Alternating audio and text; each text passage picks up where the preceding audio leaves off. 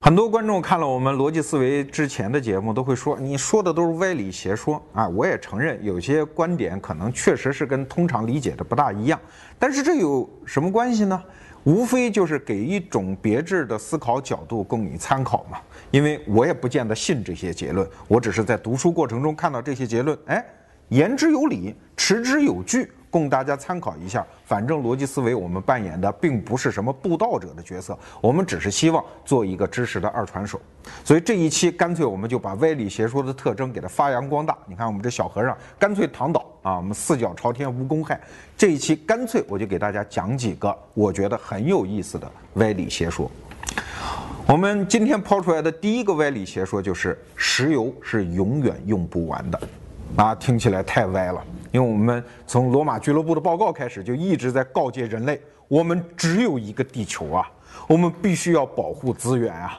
但是真的就有这样一种学说，说石油是永远用不完的。持这样的观点的经济学家，先让你去想象一个屋子啊，这屋子里面堆满了开心果，然后你约一帮朋友进去吃开心果。那么，请问开心果会被吃完吗？结论是不会的，因为你刚开始的时候随便抓一把都能，哎，剥开就是果仁，很高兴的吃。可是吃到最后的时候，你会发现，开心果变得越来越少，果壳变得越来越多。也许你抓一千个出来翻翻翻，才能找到一个还带果仁的。那么这个时候，因为成本太高了嘛，就会有一位拍案而起，说我不在这儿找了，我干脆到门口的小店去买一袋新的开心果来吃。所以实际上，一栋装满开心果的屋子里面，最后底下会沉积出大量的还没有被吃掉的开心果，啊，所以有的经济学家就会说说你想想看，如果说石油会被用完的，我们就假设地球上的石油是一个恒定的量，那么请问，人类世界最后一桶石油会在哪里？没有人会把它用掉，因为它已经太贵了，最后一桶了嘛，它会在哪里？可能会在美国国会图书馆里。啊，或者某个博物馆里被珍藏起来了。那么，请问世界上最后一百万桶石油会在哪里？告诉你，因为它太贵了，所以没有人用得起，所以它会永远长眠地下，没有人会把它开采出来。当然，你会说这叫诡辩，确实，我承认这也是诡辩，因为毕竟石油资源是守恒的，它就那么多呀。最后一百万桶不把它开采出来用，跟没有了又有多大区别呢？但是请注意，这里面有一个很重要的经济学的思维方法，就是它不会从一个稳态，也就是固定的一个值来推算未来，它永远看到所有的要素之间是会有一种充分的互动关系。要知道，最早提出人类会遭遇能源问题，不是在十九世纪、二十世纪啊。而是十九世纪早年，其实我们看到的材料就是一八六五年就有一个叫杰文斯的一个经济学家，他写了一本书叫《煤炭问题》。因为当时他看到欧洲的工业革命开展的如火如荼，而工业革命的主要的燃料能源来源就是煤炭，而煤炭是会耗竭的，所以那个时候的经济学家已经忧心如焚，所以写了这样一本书，说煤炭会被用完。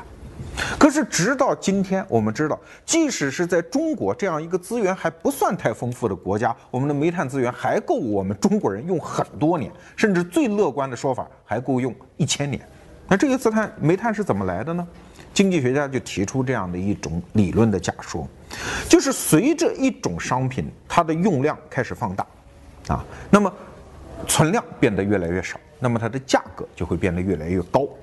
价格变高之后，那么其他的商家就出现了两种动力：一种是把同样的资源的开采的技术，哎，大家就会投资去研发，然后会让开采的越来越多。你比如石油，现在美国人为什么去开采石页岩气啊？要知道那个是很难开采的，但是正是因为石油价格上来了，所以开采页岩气原来这种很不划算的行为，现在就变得哎，在商业上成立了，它就划算了，所以美国人就会去开采。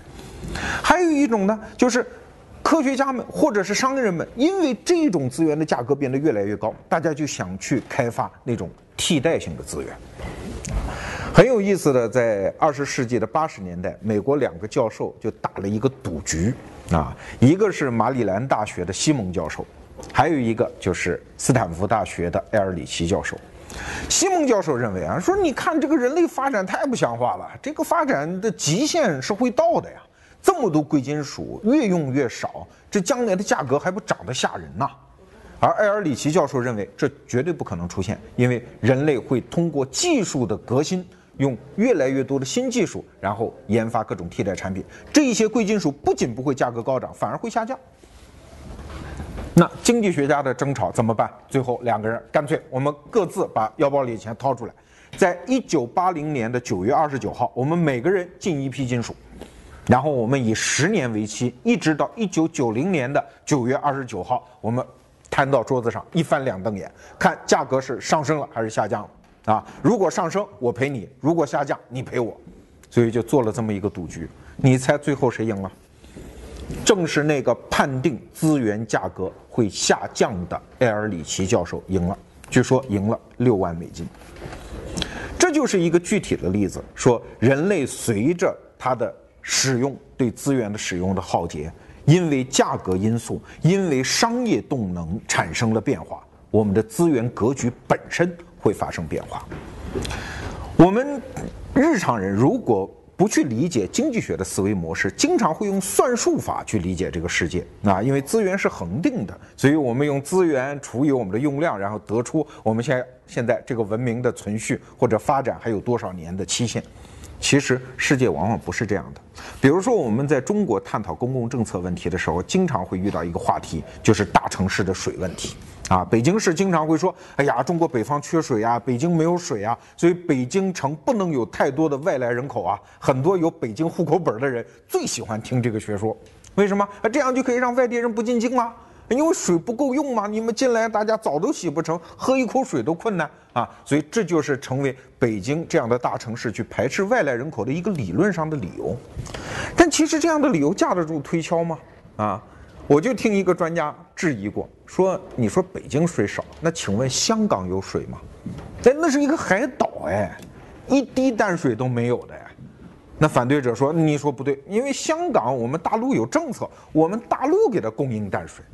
那专家又反驳说：“那你说，迪拜有水吗？那可是在沙漠的边缘。我到迪拜去过，我知道那么一个最奢华的、全世界最奢华的城市，冲马桶用的水都是蒸馏水啊！我甚至到他们的水厂看过，那就是拿石油烧海水啊，烧出来的蒸馏水。那那他怎么会有水呢？嗯，当然你也可以反驳说，那迪拜人趁油嘛，他那个地方离这个中东的那个大油田近。”啊，所以他们可以有水。那好，我们再来看一个例子：美国的拉斯维加斯。拉斯维加斯是在美国的西海岸的内华达州。内华达州是一个什么地方？全是沙漠。它是在沙漠中心崛起的一个世界赌城。这个赌城，二零一二年的常住人口达到了两百万。可是你知道它每年的旅游，也就是说流动人口多少吗？四千万人。啊，每年要接待四千万游客。你到拉斯维加斯的市中心去看，到处都是五星级酒店，到处是喷泉、游泳池、桑拿，那不像一个沙漠的中心啊。那请问它的水是怎么来的？要知道，不管一个地方缺不缺水，只要人有一个理由在这个地方发生城市化的聚集之后，水其实不是一个问题，因为会有大量的商人。通过这种聚集产生的财富效应，用很贵的价格把水引到这个城市。就拿北京来说，北京是缺水，可是北京缺水，也许一个非常重要的原因是北京的水价太便宜，啊。但是你看，北京市民他很多，尤其有些比较富有的人，他已经能够接受每天不喝自来水了，他就直接喝矿泉水啊。那个东西两块钱一瓶，三块钱一瓶。如果连三块钱一瓶的矿泉水能够接受，那北京还有什么水的问题呢？直接海水淡化，从天津引水过来就可以了吗？至少解决北京更多人口的城市饮用水是没有问题的。所以在经济学家看来，一切都是价格问题，并没有什么资源的天量问题。所以这样的歪理学说听一听，没准对你建立一种经济学的思考的思维方式也是有帮助的。听到刚才这段话，有的网友可能又要开始骂了：“你就是替富人说话，对吧？那富人可以喝得起很贵的水，我们穷人喝不起怎么办呀？”这个话你还真别骂我，因为这话不是我说的，是经济学家们说的。当然，我认为你也骂不着经济学家，因为他们只是根据某种理论去推测未来。啊，你把经济学家给骂了，这个未来如果这个理论是正确的，该来还是得来。所以说，雄鸡一唱天下白，你把公鸡给杀了，天该亮还是得亮。所以你关键得听这个理儿到底对不对。下面我抛出来的一个观点。是来自于科幻作家刘慈欣，这是前几年他在香港书展上的一次演讲。刘慈欣在科幻界是非常有名的一个人，他写的那本科幻小说叫《三体》，我也推荐每个人都要读一读，因为你读完了之后会对整个世界、整个人类文明建立起一种不同的视角。刘慈欣得出来的结论非常特别，他说啊，在地球这样的一个星体上搞环保完全没有必要。啊，他首先给我们看了这样一幅图，这是人类发射到外太空的一个小型探测器，回望地球，从多远回望呢？六十四亿公里，就是从地球到太阳四十倍远的那个地方回看地球，拍下了这幅照片。在这幅照片中，你还找得着地球吗？找得着啊，用显微镜去找，它就是这个圈里的一个小小的灰点而已，啊，就是宇宙中的一粒尘埃。当然，在拍这幅照片的时候，科学家就有争论啊。有的科学家就舍不得，说这个探测器带的能源也有限，胶片也有限，拍一张少一张，在这么近的地方就拍一张照片，太浪费了。但是后来科学家们商量定了，说还是拍一张吧，因为它很有意义，它能够站到另外一种视角上，提醒世人怎么去看我们的地球。它再一次非常清醒地提醒我们，地球真的就是宇宙中的一粒尘埃。站在这个距离再去回望地球，你会发现环保这种思维好像确实有点问题。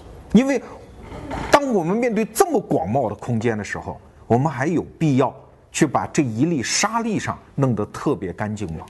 因为资源如果从宇宙这种尺度上看，它几乎就是无限的呀。刘慈欣先生给我们论证了几个数据啊，你比如说，我们说地球上的贵金属资源是有限的，可是你知道，光在太阳系当中一颗小行星，普通的小行星上。可能就有几百亿吨的这种铁，啊，足够人类用几千年。而这样的小行星在太阳系的小行星带里就有上百万颗，所以理论上说，整个一个太阳系可以提供的资源是十万个地球。那你还有必要在地球上基于这么小的资源存储量来看待我们人类文明的发展吗？啊，再比如说淡水。整个太阳系里面存储淡水最多的星体，其实还不是地球，是一颗小行星啊，叫谷神星。那颗神星上，它的整个的淡水的含量比整个地球还多，啊。而海洋最大的不是，也不是地球，而是木星的木卫二那颗卫星上存储的是最多的。所以，如果我们人类文明的发展遇到了一种困境，就是资源的限定的时候，我们为什么？不向外太空去移民呢？啊，用技术手段向外太空去要这种资源的存量呢？当然，有人会说这是技术难题。刘慈欣先生就反驳说：“技术难题，您知道当年阿波罗登月的时候，那个计算机是什么计算机啊？啊，那个计算机的内存才六十三 K，我们今天随便一个苹果手机都是几百兆的内存。我们现在的技术比当年阿波罗登月的时候已经发达的太多了。”我们今天去做宇宙探索，在技术上难题，即使有难题，也比当年要容易得多。当然，也有可能说，也有人说这是经济上还现在不合算啊。其实经济的发展不是像大家想的那样，它一定是顺风顺水做的。有的时候，在经济发展的某些关键节点上，我们需要一些冒险的投资啊，比如说人类。这么几千年的经济发展，其实最重要的一个瞬间，应该说就是哥伦布发现新大陆那几年，啊，那个发现新大陆，我们甚至连一张航海图都没有。但是哥伦布说动了谁？就是当年现在说。只是西班牙女王，其实不是啊，她当年只是卡斯提尔的女王，叫伊莎贝拉一世。伊莎贝拉一世就是被哥伦布说的这个热血澎湃啊，最后女王已经做到什么，把自己的首饰都变卖掉了。你别觉得一个女王都有钱，啊把首饰都卖掉了，然后支持哥伦布搞这样一次远航。在当时看，从经济上讲，这也是一次几乎是赌博，骰子就这样掷出去了。可问题是，他收获的啊，因为伊莎贝拉女王跟这个哥伦布签署了一个叫圣塔菲协议嘛，叫哥伦布，你不管发现什么财宝，最后你拿十分之一，剩下百分之九十都归我，伊莎贝拉女王，啊，最后证明这是一桩非常非常合算的生意，所以刘慈欣先生就推论说，我们人类现在在这个地球上搞什么环保呢？就以中国来说，每年投入到环保的投资是几万亿人民币。可是我们投给探索外太空的资源啊，现在顶天说不过一年两三百亿人民币，说这么相差的悬殊，我们真的是在做一种理性的选择吗？我们为什么不向外太空的探索投入更多的资源呢？没准儿我们就能重演当年哥伦布发现新大陆那样的一种经济奇迹呢？当然，说到这儿，我其实不太同意刘慈欣说的这个论点啊，因为你真要让人类去做这样的一种投资的话，其实还要有一些经济上的支撑，有一些经济上的理由。比如说，我们的地球资源真的耗竭到那个程度，地球上的资源已经贵到人类用不起的时候，那个时候自然会有商人会去拿出草稿纸算一笔账，说：“哎，没准我们去到小行星上搞一些铁来，比在地球上开采铁还要划算呢。”那那个时候，外空探索因为经济力量的支撑，它就会变得是一件非常现实的事情。有一次我们采访，呃，国家能源局的第一任局长，也是当时的发改委副主任张国宝先生，他就私下跟我讲，他说人老说这个石油要用完，他说我小时候就听说这个话，就跟我说石油还能用三十年。你看我现在都快退休了，怎么这个石油还有人告诉我说还能用三十年呢？说明，在商业力量的支撑下，在人类科技发展的支撑下，很多事情不像你想的那样悲观和绝望。前两天有一个热血青年啊跟我说，说我现在要去投身于一项事业，去保护小动物。我说你真觉得保护小动物这个事儿那么重要吗？他说对呀，我们多尽一份努力，小动物就多一份存活的几率啊。我说，可是你想一想，我说世界上这么多物种，你觉得最不会灭亡的物种是什么？我个人认为是两个，第一个是大熊猫，啊，因为人类启动了一种专业化的保护机制啊，在四川的卧龙搞了一个大熊猫保护基地，用专业化的方式来保存大熊猫。我觉得这个大熊猫灭亡的可能性不大。第二种不大会灭亡的动物，我觉得可能就是猪。啊，现在的猪，如果你放到大自然当中去，它可能已经没有生存能力了。可是对不起，因为人类要去吃它，因为一种庞大的商业的机器在运转起来，在从猪身上去获得利益的时候，你会发现，猪其实没准儿真的不会灭亡，也许它是。即使人类要灭亡，可能它是陪着人类最后灭亡的一个生物界的物种。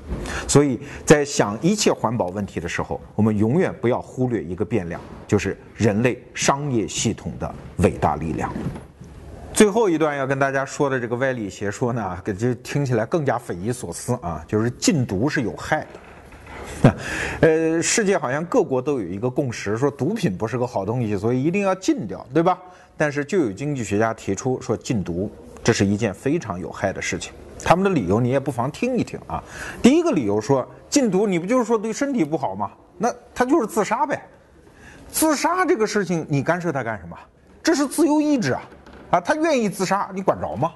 当然，这个我觉得这个理由咱们就不用深讨论，因为这是一个意识形态方面的理由，对吧？该不该自杀？不同的宗教、不同的国家、不同的文明都有不同的看法啊，这个不说。那第二个经济学家提出来的理由说，如果我们不禁毒，放开对于麻醉品的管制，那得到的结果会是什么呢？那么自愿吸毒的人会上升吗？其实不一定的，啊，因为你看，即使是嫖娼合法的国家。也不是全部公民都去嫖娼的，因为还有很多来自文化的道德方面的管制，该洁身自好那部分人仍然会洁身自好，更何况毒品这种明显对身体有不好的作用的这样的东西，你以为那些正人君子们都会去尝试，因为不禁毒都会去吸毒吗？其实不会。更重要的一点是。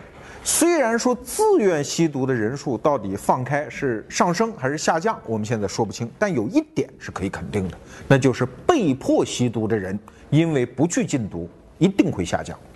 啊，我们看电影的时候，经常会得出这样的一个印象，就是因为禁毒，所以贩毒、吸毒都是一种偷偷摸摸、风险非常大的一件事情。所以贩毒这件事情基本就是被黑社会垄断，而黑社会为了去害一个人，经常会让好人去吸毒，去勾引你，甚至强迫你去吸毒。所以非自愿吸毒其实是禁毒的一种产物，是禁毒政策的一个副产品。如果麻醉品放开，那黑社会哪有这样的机会再去用这种方式去迫害好人呢？啊，这也是反对禁毒的一个理由。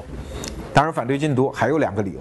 第一个，说因为禁毒，所以导致麻醉品是在一种完全没有质量监控的情况下生产出来的。啊，所以这里面添加点什么苏丹红啊、三聚氰胺啊，或者其他的毒药。总而言之，在毒品的这种品质里面，它也没保障。所以对于瘾君子的身体，实际上伤害是无极限的。啊，这是一个理由。还有一个理由，就是因为麻醉品的管制、毒品的管制，使得它价格变得非常之高。如果放松这块管制之后，那么发生的结果可想而知，就是毒品、麻醉品的价格会一落千丈。那结果是什么呢？结果就是瘾君子因为有这样的一种不良嗜好，他去危害其他社会治安的可能性就会下降。啊，为什么毒品对人类社会有危害啊？因为瘾君子们不仅是把自己的身体搞坏，而且为了那种。搞一点钱去吸那么两口，他会不择手段，不管是抢银行还是去卖淫等等。所以，毒品犯罪往往是其他犯罪形式的一种引子。如果放开毒品呢？啊，那么这种瘾君子引发其他社会治安问题的事情，不也会下降吗？所以，这就是经济学家去反对禁毒的一些理由。在这里，我不说我同意还是不同意，我只是把它罗列开来。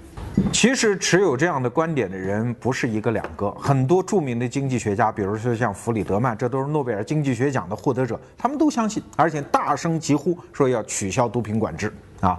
前不久，英国那本著名的经济学杂志《经济学人》还有一期专门用封面文章呼吁取消毒品管制。所以说，坚持这种观点的人可不是一个两个哈。